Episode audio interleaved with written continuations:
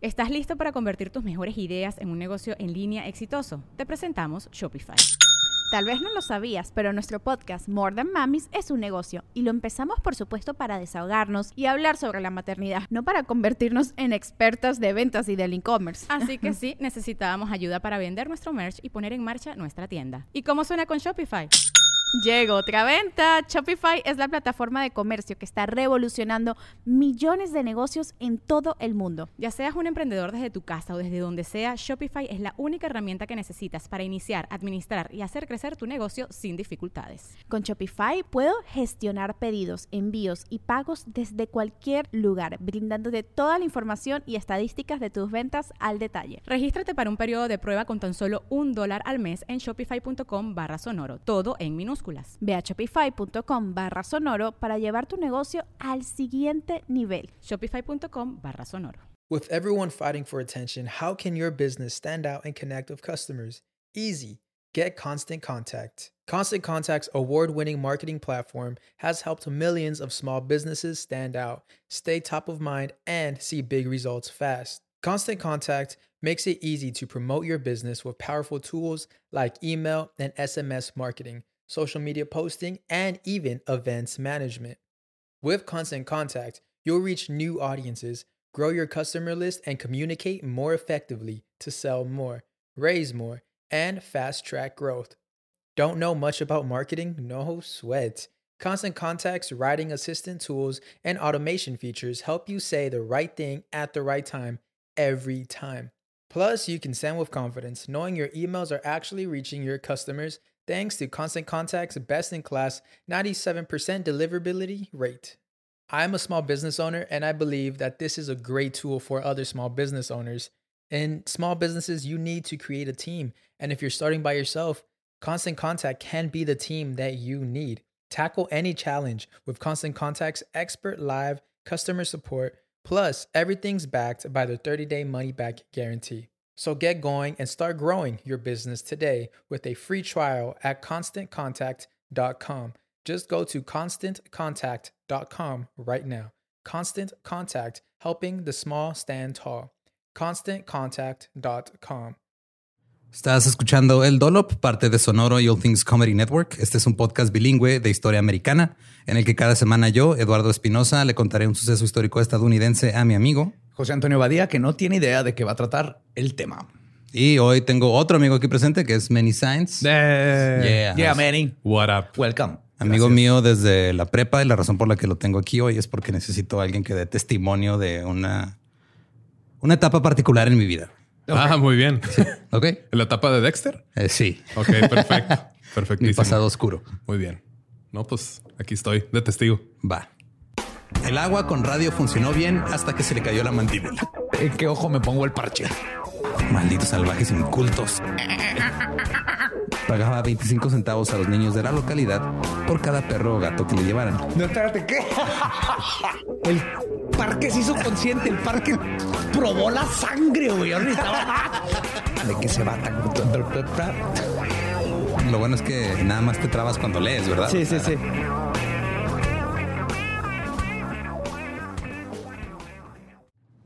8 de enero de 1831.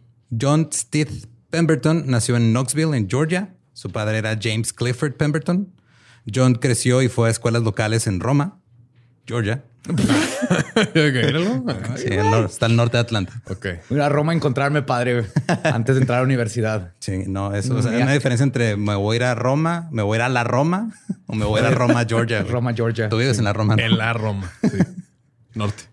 Norte, ok. Y ahí no, Son Roma dos Romas, sí. O sea, y hay como rivalidad entre Roma, Roma este y oeste, pero en una rivalidad tan fuerte que hubo que se deshicieron las colonias en una guerra de Romas. Dice, estudió este, medicina herbaria y farmacéutica en el Southern Botanical Medical College a los 17 años. Luego, en 1850, cuando tenía 19 años, recibió una licencia para practicar sobre principios botánicos thomsonianos. Ahora, ¿no han escuchado hablar de ese pedo? Thompsonianos. No, qué raro, ¿verdad? Ajá. Sí. Pues qué bueno, porque sí lo, lo traigo aquí explicado. Este, la medicina thomsoniana se basaba en los principios de eh, Samuel Thompson, que él creía que la fiebre es el esfuerzo de la naturaleza por deshacerse de la enfermedad ¿Ah? y por lo tanto debe ser tratada como una amiga y no como una enemiga, como es la práctica actual de los médicos. Ok, Ok. Estamos hablando de los 1800. Acéptala, Sí. embrace it. Es tu amiga. Eh, que pues no está tan mal, güey, está para la época. No, no. Comprendió bien para qué es la fiebre. Pero pues subes un grado y esa amiga te mata, ¿no? O sea, También. ya- Sí.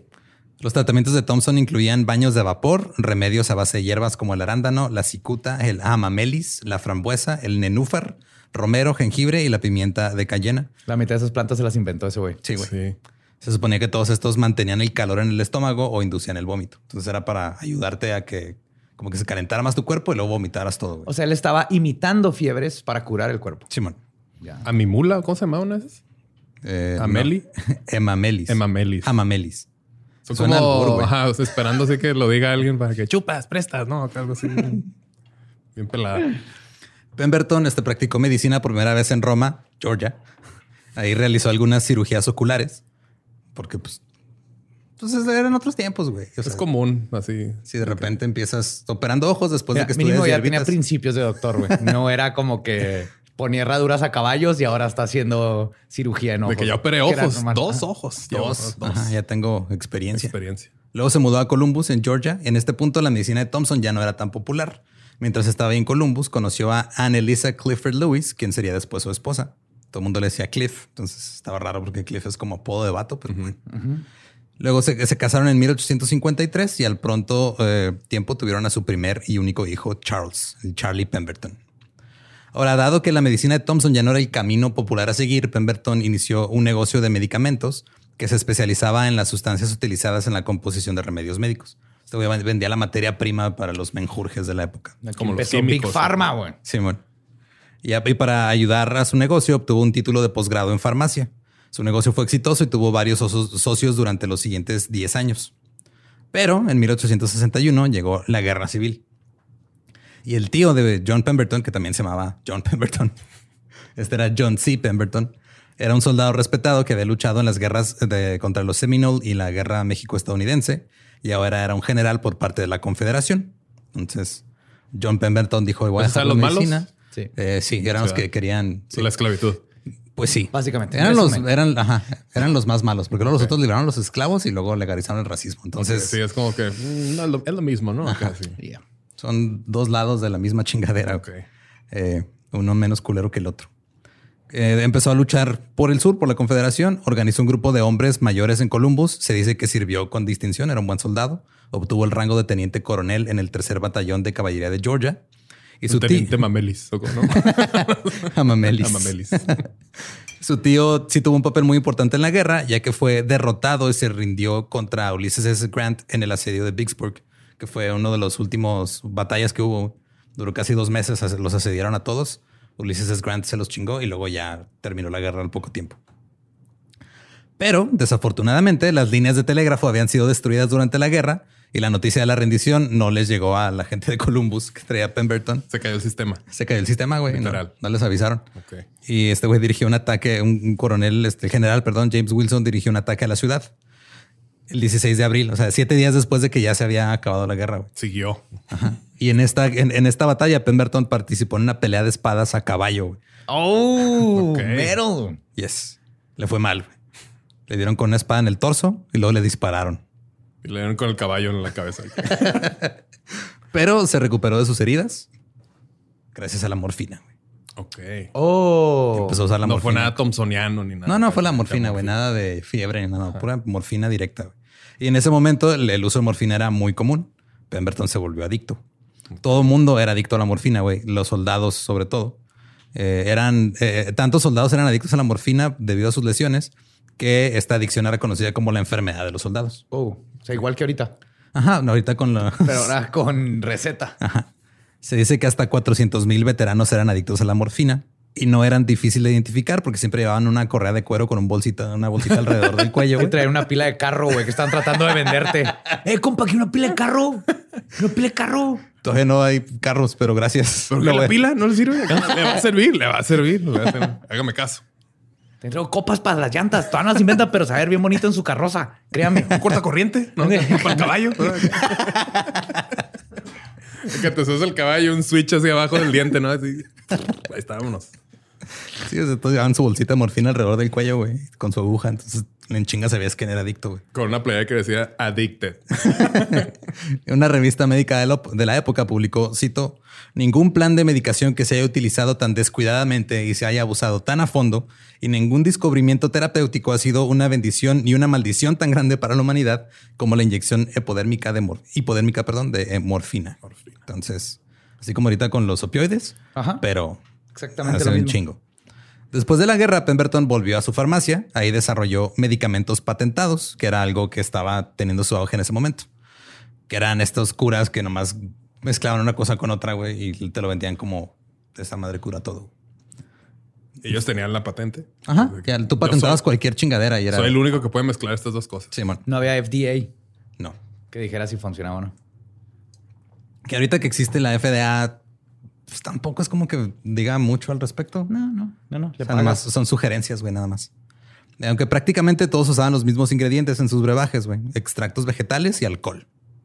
No había regulaciones. O sea, se vendían cócteles. Sí, eran coctelería medicinal. Mojitos. Es mojito. Es un mojito, Técnicamente, ¿no? Estas mezclas podrían fácilmente provocar la muerte porque pues no estaban reguladas, güey, no sabían, las dosis no estaban controladas. No había pruebas que fueran eficaces, pero se vendían abiertamente y todo el mundo decía que tenía la cura para cualquier cosa. Los fabricantes de, de medicamentos decían que podrían curar enfermedades venéreas, tuberculosis, cólicos, indigestión, quejas femeninas e incluso cáncer. Quejas femeninas. Es como el abuelito del jugo noni, ¿no? Algo así Sí, se güey, esos remedios. Eh, los medicamentos para la tos generalmente contenían morfina.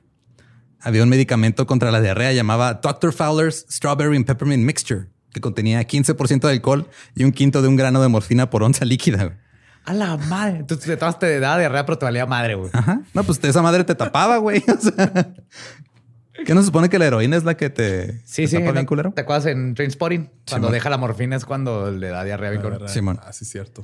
También También es- porque se había chingado una sandía en la cena. Con tequila. Sí, la heroína no le hizo daño, fue la Fue la sandía, el pedo, güey. Sí, es que cae pesado cenar esa madre, güey.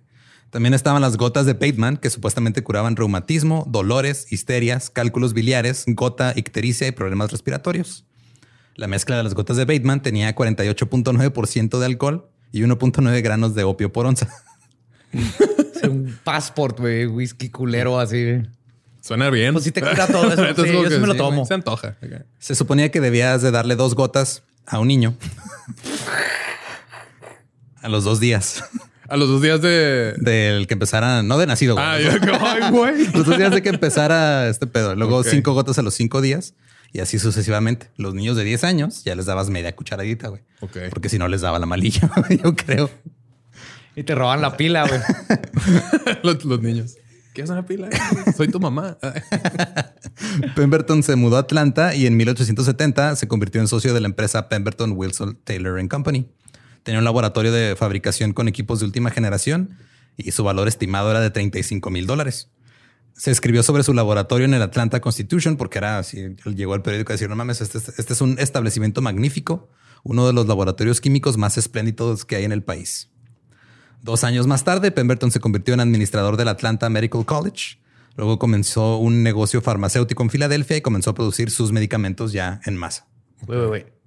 Lo único que hizo es estudió a los 17 años botánica y herbolaria. Sí, Y ahora es mero mero de un hospital Sí. farmacéutico. sí. Pero Qué buenos eh, tiempos, ¿Estudiado, güey. güey, farmacias o ese no? También, ajá, un posgrado en farmacia Posgrado en como de un año. farmacias, así. Ajá, un año y ya.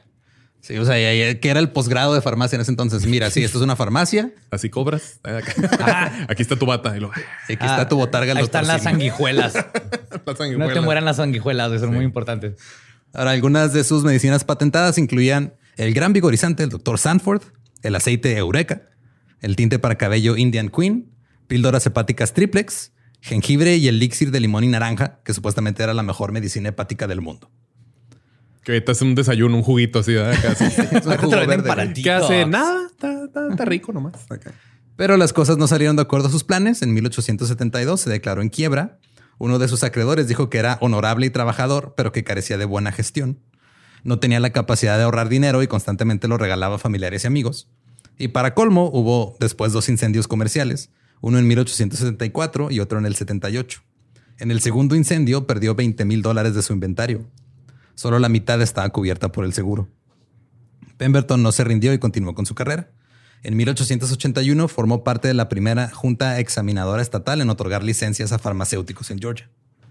Entonces ya este güey era el que decidía. El que "No, decía. tú no sabes qué pedo. Tú no sabes dónde están las sanguijuelas. No, no, no, no. Rábano, rábano y apio Eso. no va a funcionar si no le pones alcohol, güey. No te lo puedo probar. No, Rábano y zanahoria a lo mejor sí. Sí, Apio no. con alcohol. Con alcohol. Y morfina. con 20 gramos de morfina. si no, no sirve. Pero aún más ruina financiera estaba a la vuelta de la esquina. En 1883, Así se llamaba la tienda. Ruina financiera. ¿eh? en 1883 contrajo una enfermedad desconocida. Había contratado a un nuevo socio que era el empresario local Asa Candler. De alguna manera, Pemberton perdió todo su equipo de laboratorio y sus existencias de medicamentos a manos de Candler cuando él estaba enfermo. Entonces este güey se enfermó y el socio le chingó todo, güey. Fuck. Entonces Pemberton dijo que Asa Candler era un depredador y que lo dejó en la ruina, güey. Ahora, en esta década, en 1880, es cuando empieza la industrialización, como que agarrar vuelo bien cabrón. Y con esto llegaron cada vez más trabajos y estilo de vida frenéticos. George Beard acuñó el término neurastenia, que era una enfermedad de la época, con síntomas neuróticos y psicosomáticos, especialmente entre la clase alta. Y esto llevó a un montón de tónicos para los nervios.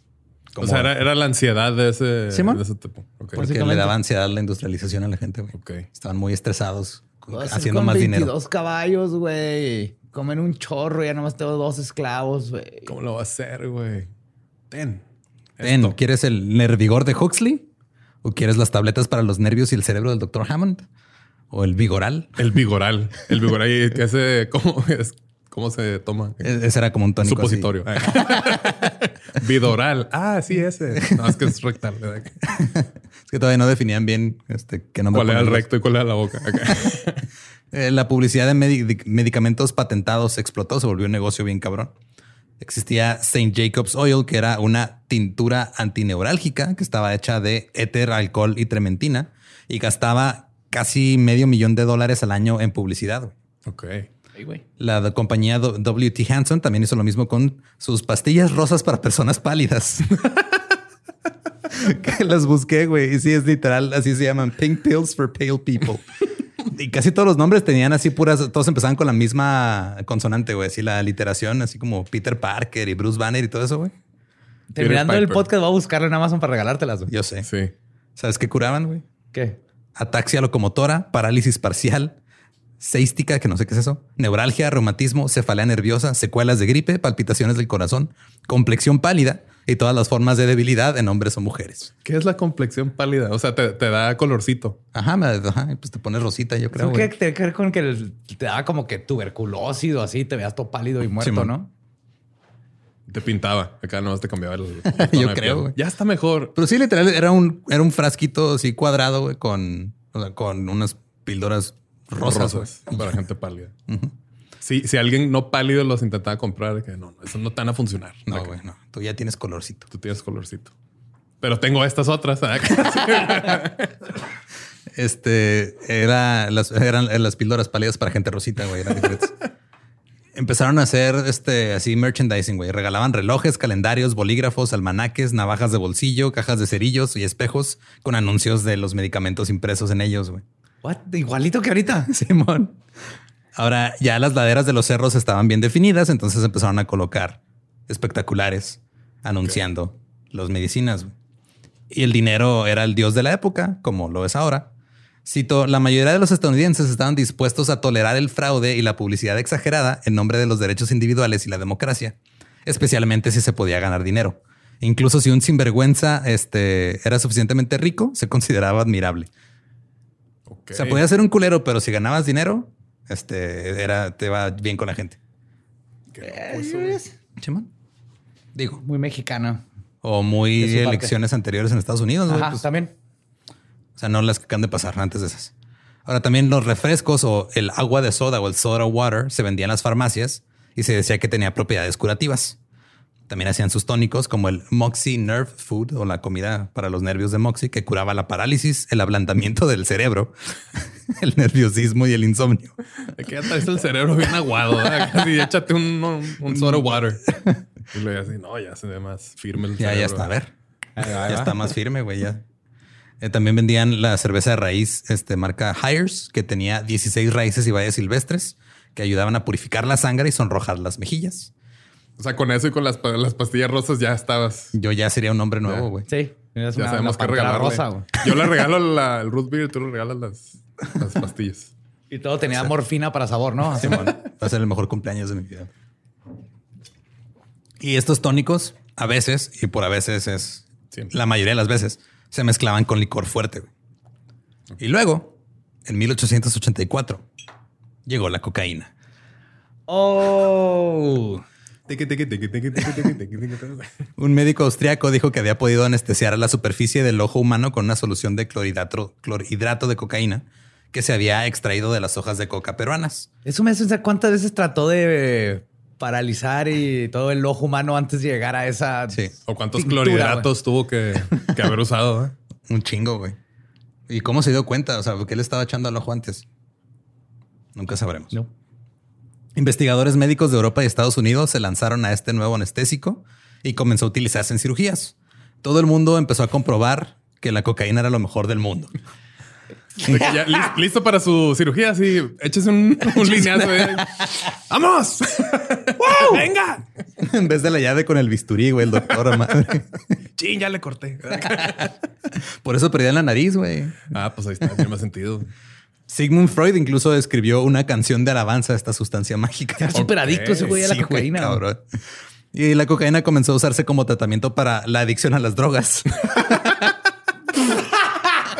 para el alcoholismo, la depresión, la fatiga y como preparación tónica en general. No estaban mal, güey. Algo le atinaron. Eso sí. Solo un año después del descubrimiento del médico austríaco, la cocaína se consumía en todas partes y ahora estaba en todo Estados Unidos. De hecho, se dice que en 1885 fue el año de la cocamanía. Cocamanía. ¿Mil qué? 885. güey. Uy, 100 años después se repitió totalmente, güey. En 1950, o te- 1985 también fue así. ¡Boom! Cocamanía reloaded. Simón. Pero ya era, ya no era con usos médicos. Ajá, ya era- ya para lo pa- que era pari, Ay, güey. tampoco en esos tiempos, güey. No sea pendejo, güey. Como cuando, cuando empezaron los dispensarios en Estados Unidos, de que no, sí, son medicinales. wink. Guiño, guiño. Sí, el doctor. Mire, joven, se va a tomar esta línea de cocaína y luego va a ir acá a jugar cartas y luego se va a ir con unas prostitutas y va a estar como nuevo. Gracias, doctor. Aquí está su. Échale a unas tres noches sin parar de eso y va a quedar.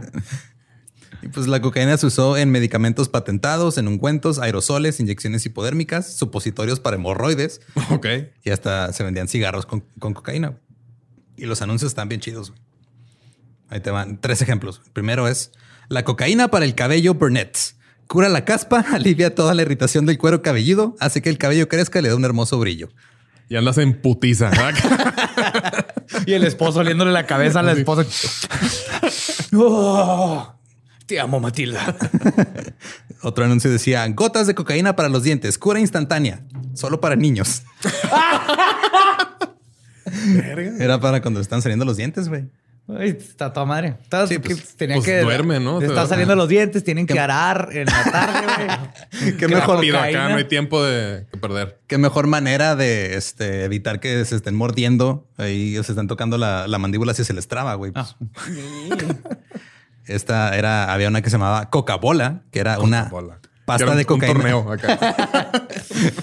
Era una pasta de cocaína para masticar, güey, así como el tabaco. Cocaína masticable. Ajá. 50 centavos la bolsa. Para niños también. ¡La bolsa! Sí.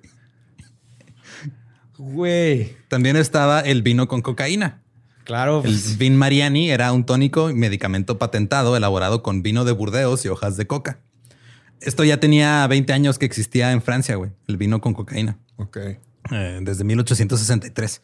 Pero cuando los estadounidenses comenzaron a ponerlo en marcha, el tipo que lo creó, a este Angelo Mariani, allá en francés, estaba súper ofendido, güey. Dijo que los imitadores estadounidenses hacían, cito, las llamadas bebidas de coca sin valor, que no son más que soluciones de cocaína en calidades inferiores de vino, preparadas vergonzosamente por personas sin escrúpulos o ignorantes que están desacreditando una droga realmente útil. Iba, iba a ser el chiste y solito se hizo que estaban emputados por la calidad del vino, güey. No Sí, por bien el snobs, Que la probaban en lo American Coke, ¿no? Así como que, no tiene cuerpo y las notas avellana están muy mal. mi quijada no está tan trabada. Así no. Los estadounidenses simplemente estaban poniendo cocaína en vino corriente, güey, lo que hacía que el vino tuviera un sabor amargo, pero hacía que la gente anduviera madre. Nadie, nadie está comprando ese vino por el vino. Seamos neta. honestos. ¿Te gusta el sabor amargo? ¿Quieres andar a madre? Coca-Cola. Ah, no, esa es la Hasta era el vino de Mariani. vino de Mariani. Tenía 7 miligramos de cocaína por dosis, mientras que algunos vinos de coca tenían hasta de entre 35 y 70 miligramos de cocaína. Damn. Se recomendaba tomar una copa de vino de 3 a 4 veces al día. Una botella, güey. día, sí, güey. una botella de vino Literal. de coca al día. Pero solo si eres adulto. Ah, Ah, bueno. sí, niños no. Si eres niño, nada más la mitad. La mitad. Es neta, sí. Quiero otra copa. Tú no. Mi papá, él es un adulto, él sí puede. Él- él- Él sí ya puede, lleva cuatro. Tú ya llevas las dos del día. En esta casa hacemos caso al doctor. Sí, güey. Decían que los niños solamente deberían recibir la mitad de esa dosis. Pemberton está involucrado en los vinos con cocaína. De uno de sus anuncios en 1885 decía, eh, cito, el tónico más exitoso de la época, Pemberton's French Wine Coca, la coca divina francesa de Pemberton, recomendada por 20 mil médicos eminentes 20 mil. como la cura de todas las aflicciones nerviosas, dispepsia, dolores de cabeza, etcétera, y se probará, se probará en sí mismo más allá del precio. O sea, había 20 mil doctores ya bien adictos a este pedo, güey. Que decían, O sea, "No, güey". no, no era acá de que uno de cada 10 dentistas. No, eran 20 20,000. mil doctores dicen que sí, ¿verdad? Acá. 20 mil de 20 mil doctores 20,000. que tienen en Estados Unidos. Les encanta esta madre, güey. Neta, pruébalo, güey. No mames. Le preguntamos a todos y todos, todos estaban de acuerdo, güey. Cabrón. ¿Verdad No mames. sí, lo- sí, sí, sí, sí, sí, 20 mil veces. Sí, sí, sí, sí, sí. Eh, nomás dale la mitad. Tu hijo, eh, no seas mamón, nomás la mitad. Tú te tomas la otra mitad, güey. Otro anuncio decía, este, French Wine Coca fortalece y regocija. Coca, un maravilloso vigorizante de los órganos genitales, elimina todo agotamiento físico y mental. El remedio más conocido para el hábito de la morfina y el opio. Dolor de cabeza, neuralgia, vigilia, pérdida de memoria, temblores nerviosos, melancolía, etcétera. Curar la melancolía, nice. Cura la melancolía y el insomnio, güey. ¿De cuándo acá? Vendido por Pemberton y Gresham, propietarios únicos. Después de una semana de tu vino, te vas a quedar jetoncísimo bien a gusto, güey. Pues Pero el pedo era este, o sea, como que decían, no, güey, o sea, te empiezas a meter coca, güey, y ya no vas a quedar morfina y opio, güey. Está bien. Entonces creo que ahí estar razón. curado. Pues, sí. Otro anuncio más decía, el vino de coca es un tónico delicioso, regula los intestinos, el hígado y los riñones a la perfección. Y es una bendición para la humanidad que sufre. Para la que no sufre, no. No. Si se siente mal, triste o melancólico, unas dosis de Pemberton French Coca Wine te harán sentir bien y feliz. Bajo su influencia, todas las cosas de la naturaleza parecen obrar para tu bien. Experimentarás una sensación de indescriptible facilidad, alegría y satisfacción. La coca es un estimulante maravilloso de los órganos sexuales y curará la debilidad seminal, la impotencia, etcétera, cuando todos los demás remedios fallan. Y neta, también, güey, está bien verga con esta madre. Puedes volar, güey. Si es domingo acá, tú brincas. Yo volé una vez, güey. Mi compa duró Mira, abajo tómale, del agua tómale, dos horas, güey. Dos horas, güey. Puedes durar dos horas abajo del agua. Es más, de aquí en tres años vamos a llegar a la luna, güey. Nomás subiéndonos uno arriba del otro en los hombros, güey. Hay que seguir tomándonos esta chingadera. Está bien vergas. Soy doctor. Soy uno de los 20 mil doctores que... Ya le enseñé ahí la credencial. Pero sí hubo algo de rechazo contra la gente que consumía coca en todas sus formas. Eh, la- Mi mamá, de seguro. Probablemente. El periódico The Atlanta Constitution escribió un artículo crítico y dijo que la gente pronto comenzaría a exigir un remedio para el hábito de la cocaína, como lo exigían ahora para la morfina. Pemberton respondió con su propio artículo diciendo, es perfectamente maravilloso lo que hace la coca. Es el mejor sustituto de la morfina, suple el lugar de esa droga curando al paciente de la adicción sin molestias ni dolor. Los estadounidenses somos un gran ejército de inválidos nerviosos. La coca promueve la salud robusta, tremenda actividad física y mental y larga vida. Ojalá estuviera en mi poder sustituir la coca y obligar a todos los adictos al uso del opio, morfina o alcohol, tabaco u otros narcóticos a vivir de la planta de coca. ¿Estás listo para convertir tus mejores ideas en un negocio en línea exitoso? Te presentamos Shopify. Tal vez no lo sabías, pero nuestro podcast More Than Mamis es un negocio y lo empezamos por supuesto para desahogarnos y hablar sobre la maternidad, no para convertirnos en expertas de ventas y del e-commerce. Así que sí, necesitábamos ayuda para vender nuestro merch y poner en marcha nuestra tienda. ¿Y cómo suena con Shopify? Llegó otra venta. Shopify es la plataforma de comercio que está revolucionando millones de negocios en todo el mundo. Ya seas un emprendedor desde tu casa o desde donde sea, Shopify es la única herramienta que necesitas para iniciar, administrar y hacer crecer tu negocio sin dificultades. Con Shopify puedo gestionar pedidos, envíos y pagos desde cualquier lugar, brindándote toda la información y estadísticas de tus ventas al detalle. Regístrate para un periodo de prueba con tan solo un dólar al mes en shopify.com barra sonoro, todo en minúsculas. Ve a shopify.com barra sonoro para llevar tu negocio al siguiente nivel. Shopify.com barra sonoro. Con todo se lanzó. Claro, pues estamos de acuerdo que este güey era súper adicto a la morfina, güey. Y luego encontró la coca. La y dijo, coca. "Ah, está más chido. güey". Sí, porque mínimo se sentía ya en lugar de estar todo. Sin, me- sin melancolía. Sí, es que la melancolía sí pega duro, güey. Ahora, el movimiento de templanza había ido ganando terreno este, a partir de los 1800 y para 1885 el Consejo de Atlanta votó para terminar con el consumo de alcohol a partir del 1 de julio de 1886. Entonces, Pemberton comenzó a trabajar en una nueva coca de vino que no tuviera vino. Mezcló diferentes sabores de frutas y aceites, sabores cítricos y azúcares añadidos y siguió jugando con la mezcla llamándola primero una bebida de templanza porque pues, no tenía vino, nomás tenía cocaína, güey, la cocaína no había pedo. Y hacía pruebas en el, en el mostrador de refrescos de la farmacia de Jacob que estaba al final de la calle. En algún momento se decidió por una fórmula. Había contratado a dos socios, Frank Robinson y David Doe. Eran publicistas y habían ideado un nuevo dispositivo de impresión a color. Uh, Pero nadie realmente estaba interesado aún en los anuncios porque de pues color. la coca es blanca, güey. Entonces de nada ¿Para le qué quieres sabía colores? color, Ah, ¿no? sí, Y la hace ser sin vino, el vino en rojo, pues ya para qué, ¿no?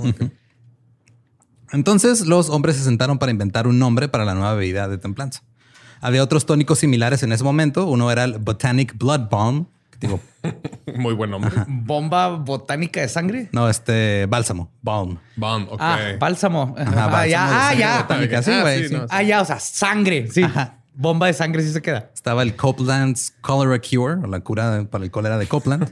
Digo que todos usaban así la, la- la misma consonante en todas sus palabras. El otro era Pierce's Pleasant Purgative Pellets. Bien difícil, ¿no? Acá me da un... Esa madre acá. que eran los este, tabletas eh, que purgaban placenteramente de Pierce. Estaban los Goff's Giant Globules, los, los glóbulos gigantes de Goff. Y estaba el Radways Ready Relief. Ok. Eran todo con la misma... Sí, güey. O sea, eran así como este Stan Lee nombraba a sus superhéroes. Estos güeyes nombraban estas cosas. Robinson, uno de los publicistas, se le ocurrió un nombre perfecto que combinaba los dos ingredientes principales: Coca-Cola. Oh. Yes. Trae cola. Ajá, traía coca y traía cola. Cola. Luego hicieron el primer anuncio, era jarabe y extracto de Coca-Cola. Era para agua con gas y otras bebidas carbonatadas, porque lo que hacían era que vendían como el jarabe y luego iban a estos lugares donde preparaban los refrescos, le metían el agua carbonatada y ahí se los vendían, eran como las fuentes de Como las soda fuentes de soda de ahorita. Esta, cito, bebida intelectual y de templanza contiene las valiosas propiedades tónicas y estimulantes de los nervios de la planta de coca y las nueces de cola. Y no solo es una bebida deliciosa, estimulante, refrescante y vigorizante, sino también un valioso tónico cerebral y una cura para todos los nervios afectados. Dolor de cabeza, neuralgia, histeria, melancolía, etcétera. Te han curado sus polares. Se metió un oso polar a tu casa, dale una Coca-Cola y el güey se calma. Se va. Pero ella es Santa Claus. Abusado. El peculiar sabor de Coca-Cola deleita a todos los paladares. Se dispensa de la fuente de soda de la misma manera que cualquiera de los jarabes de frutas. J.S. Pemberton, químico, propietario único.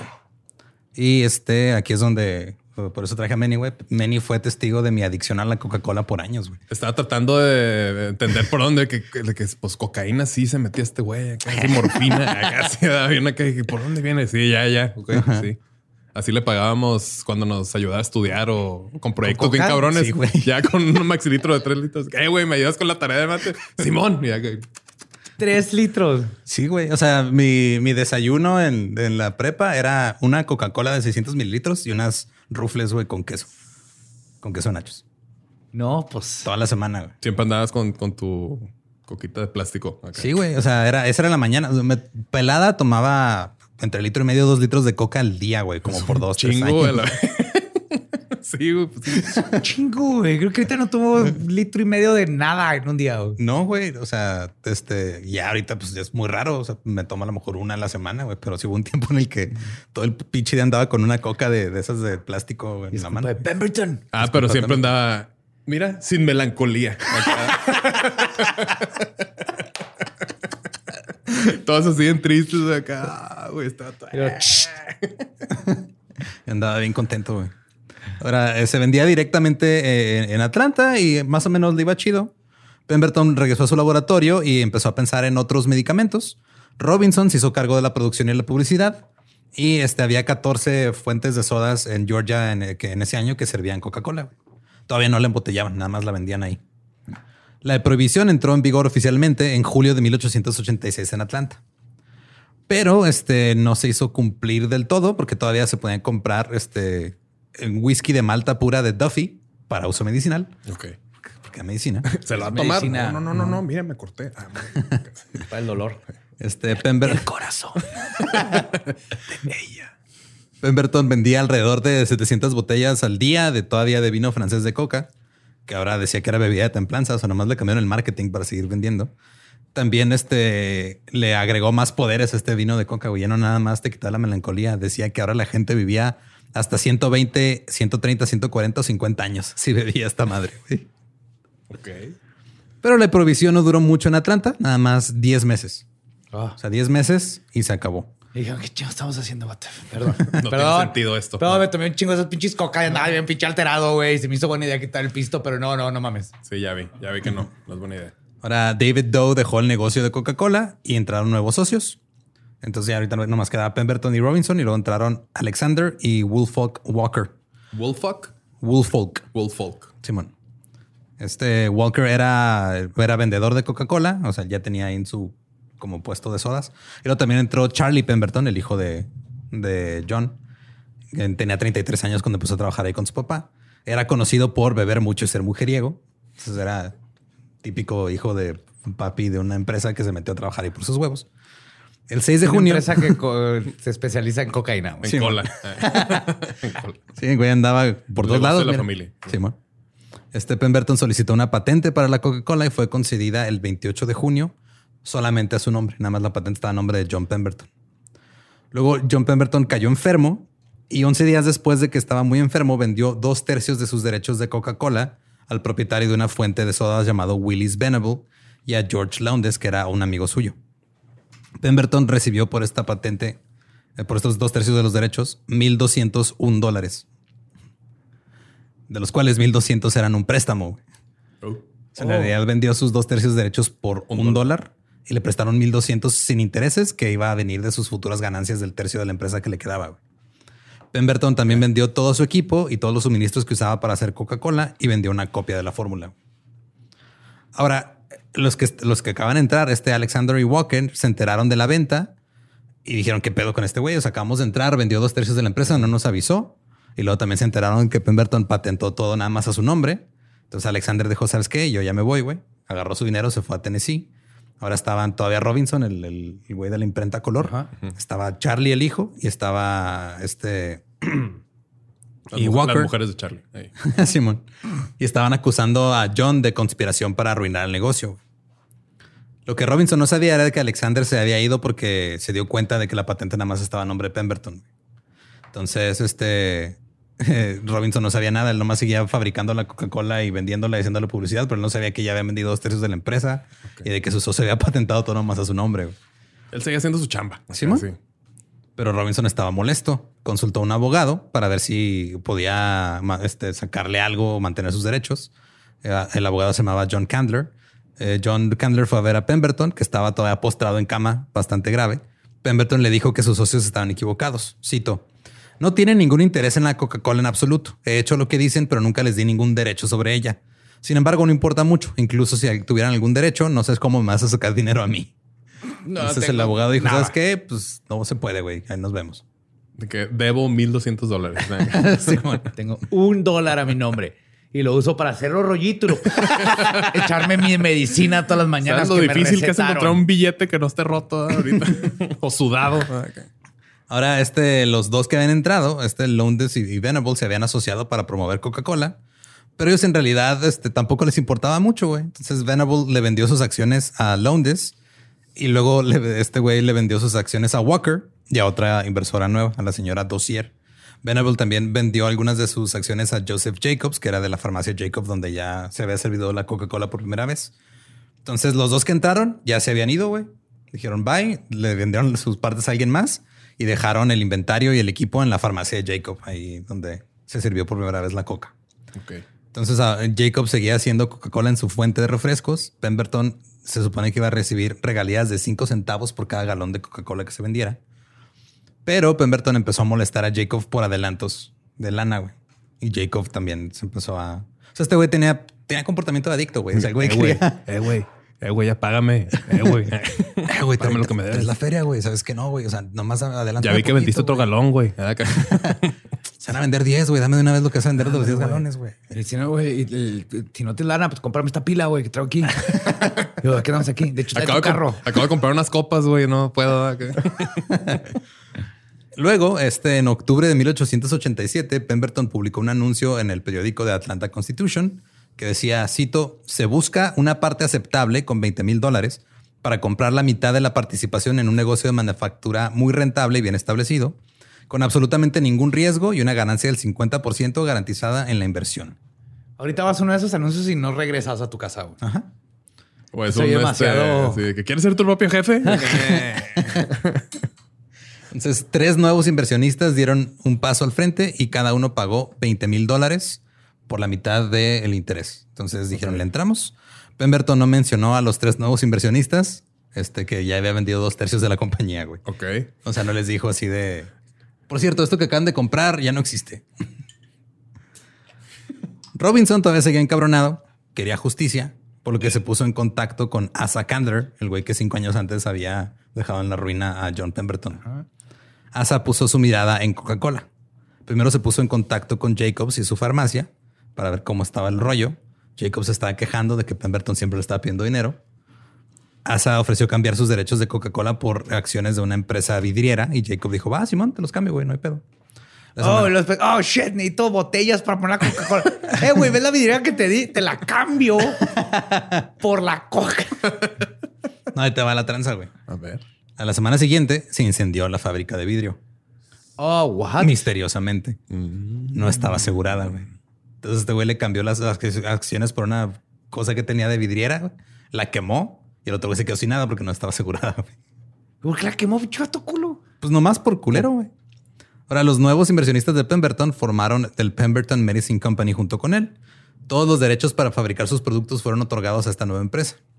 Los socios inmediatamente comenzaron otra vez a hacer el elixir de, lim- de limón y naranja y otras medicinas, incluidas la Coca-Cola.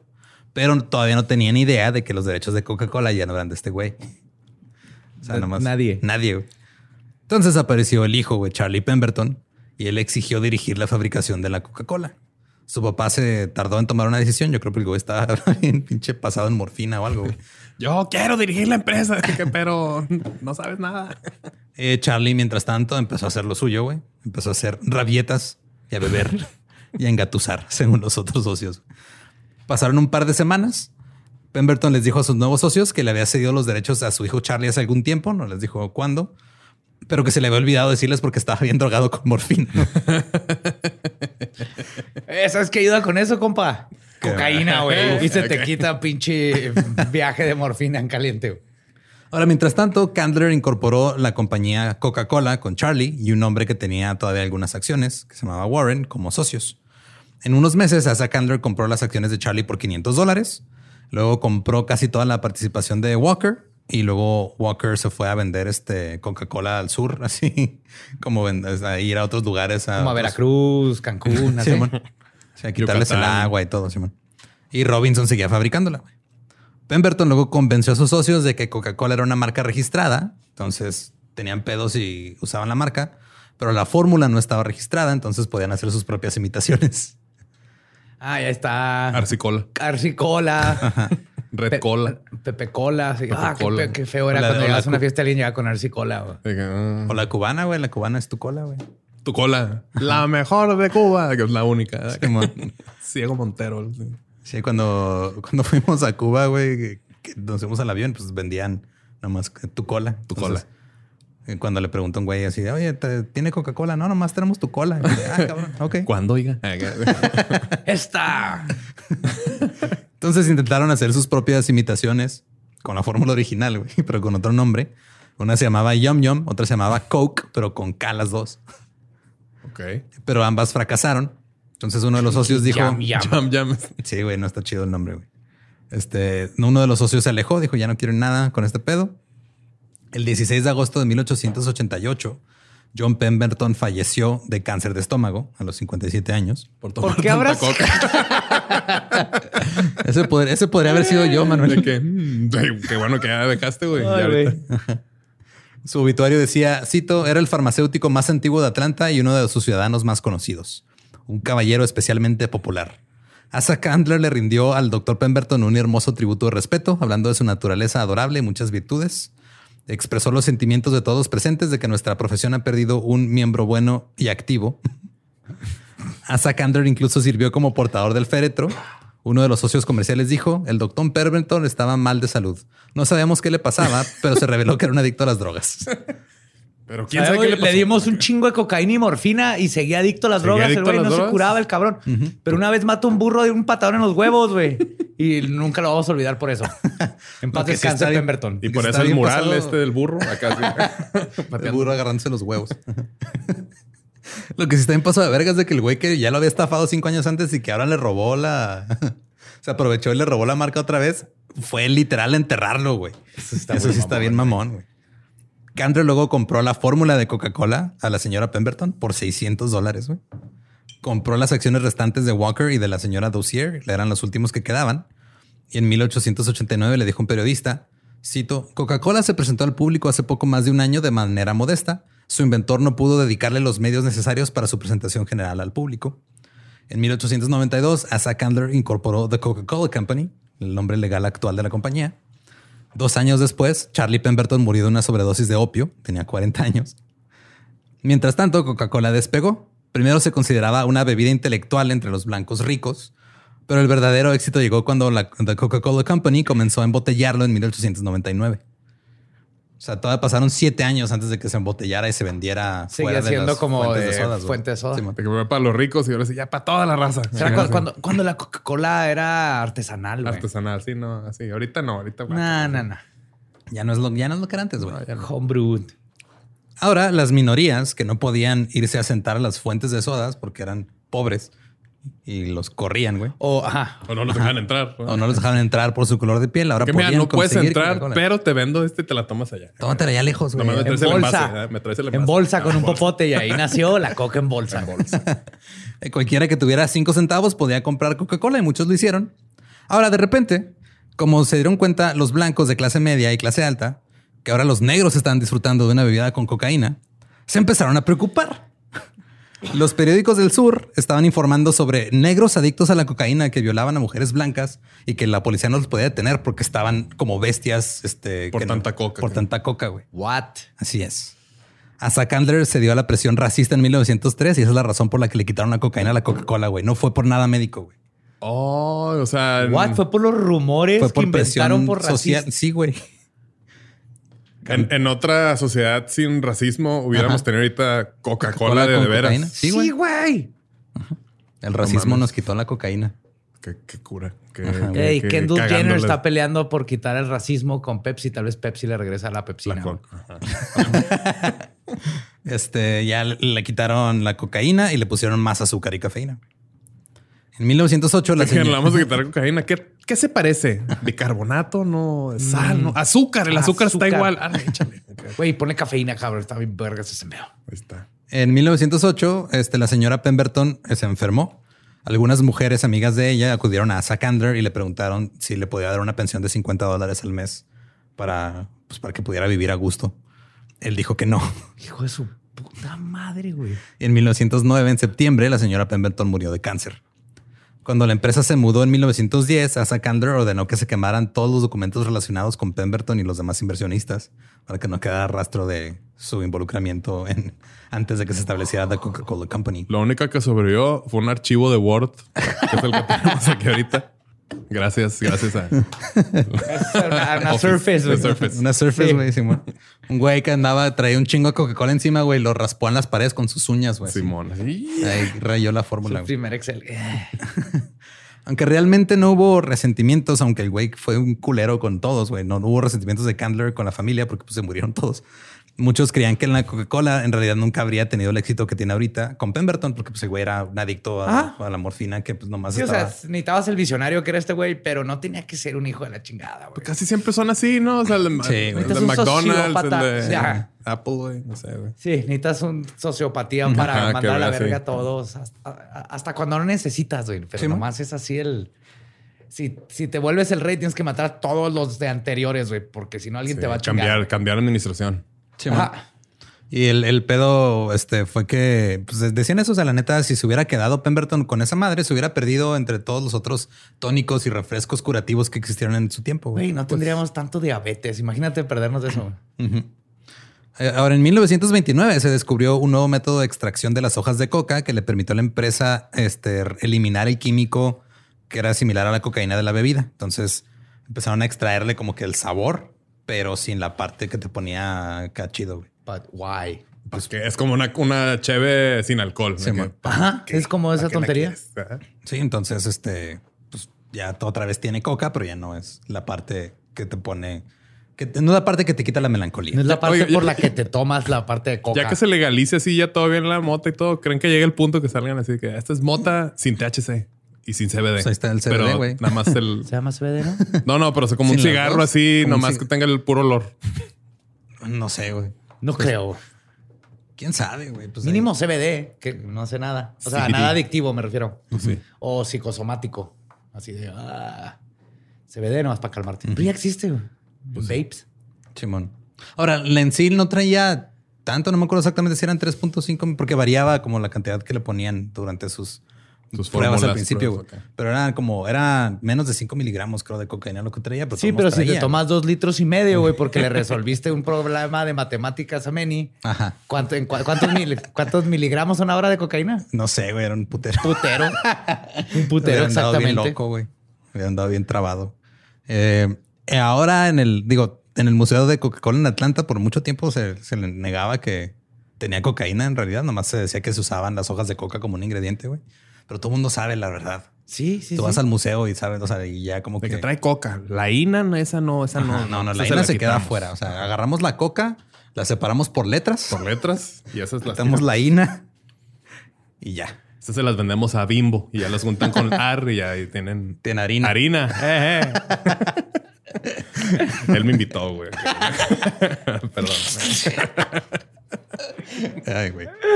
Por eso somos copas, mire. Por eso y por la coca. Qué chingada. Y pues esa es la historia, güey, de John Pemberton y la Coca-Cola. Coca-Cola. Wow, sabía lo de coca y cocaína, Coca-Cola. No me sabía lo demás. Mucho antes de que fuera el twist de los refrescos, dice el doctor, no sé qué, seguro de ahí, Dr. Pepper, todas esas madres. Sí, ¿no? Todo por eso, ahí. por eso es doctor. Muchos, ajá, mu- porque muchos, era este, un tónico. Esos eran remedios que nomás mezclan un chingo de cosas y lo te decían, toma, esa madre le va a quitar este, lo histérica tu mujer y ya. Y Pepsi vendían, creo que sí era Pepsina, güey. Pepsina. Ajá. Pepsi Cola con cola. Creo que era Pepsina, Pepsina. para el estómago Sí, quitarte los malestares. Pero también era un tónico. Sí, muchos de esos empezaron así como medicamentos. Ajá, y ahorita ya nomás es O sea, es son las si- razones por las que necesitas por la que insulina, es güey. medicamento. Es como si alguien me para en 10 años el NyQuil ya sabe bien rico y todo se lo está tomando en las fiestas, güey, mezclado con Ah, Bacardi. rico, sí. Empezó como medicina. Ajá. Pues ya. Una perla negra que ya se hace eso, ¿verdad? Hace varios, tiempos, hace varios años, güey. Ya te lo Es prohibieron. ¿Eso es? Es La- el crack para los de 6 La años. llamarada Mo, ¿verdad? Sí, güey, era el Purple Drank, que es este jugo de soda de uva con NyQuil. Ajá. Y lo prohibieron por la pseudoefedrina y esas madres. Simón. Jalaba bien chido, cuando estás enfermo. Sí, a Sí, ver. pues sí. Pero en México todavía hay. Creo que sí, güey. Nochequil se llama. Por eso no lo hayas. güey. No, Chequil, güey. Nochequil. En De rojo, ¿Tienen? Tienen ochecuil rojo, porfa. Nomás verde, puro verde, compa. ¿Con queso o No, sin no queso? El este, yo me acuerdo, había unas cuando yo tenía más pedos de sinusitis que me congestionaba bien cabrón.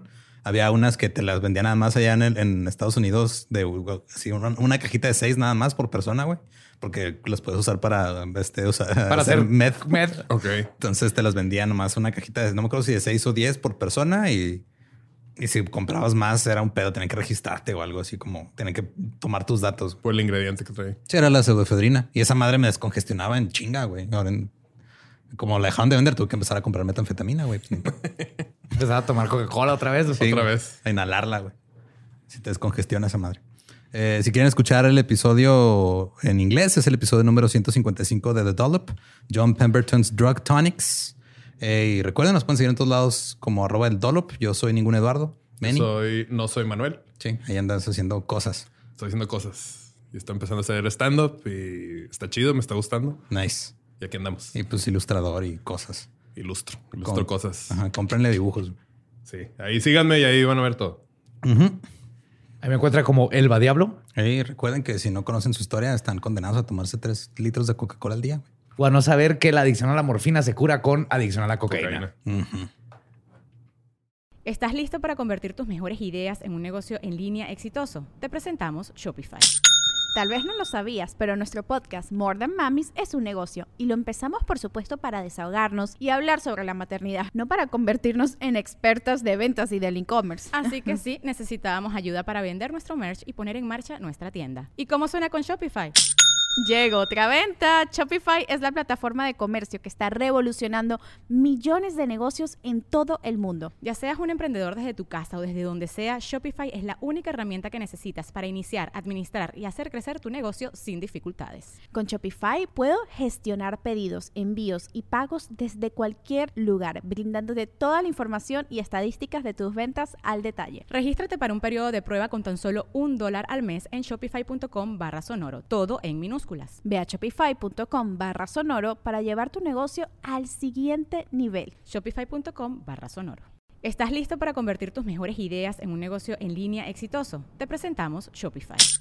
Tal vez no lo sabías, pero nuestro podcast More Than Mamis es un negocio y lo empezamos por supuesto para desahogarnos y hablar sobre la maternidad, no para convertirnos en expertas de ventas y del e-commerce. Así que sí, necesitábamos ayuda para vender nuestro merch y poner en marcha nuestra tienda. ¿Y cómo suena con Shopify?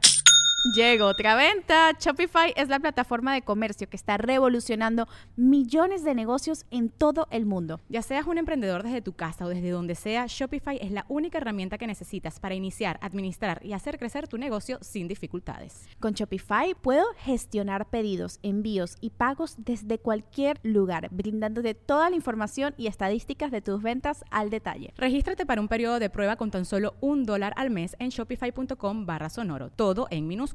Ve a shopify.com barra sonoro para llevar tu negocio al siguiente nivel. Shopify.com barra sonoro. It is Ryan here, and I have a question for you. What do you do when you win? Like, are you a fist pumper? A woohooer, a hand clapper, a high fiver. I kind of like the high five, but if you want to hone in on those winning moves, check out Chumba Casino. At chumbacasino.com, choose from hundreds of social casino style games for your chance to redeem serious cash prizes. There are new game releases weekly, plus free daily bonuses. So don't wait. Start having the most fun ever at chumbacasino.com. No purchase necessary. Group. Void were prohibited by law. See terms and conditions. 18 plus.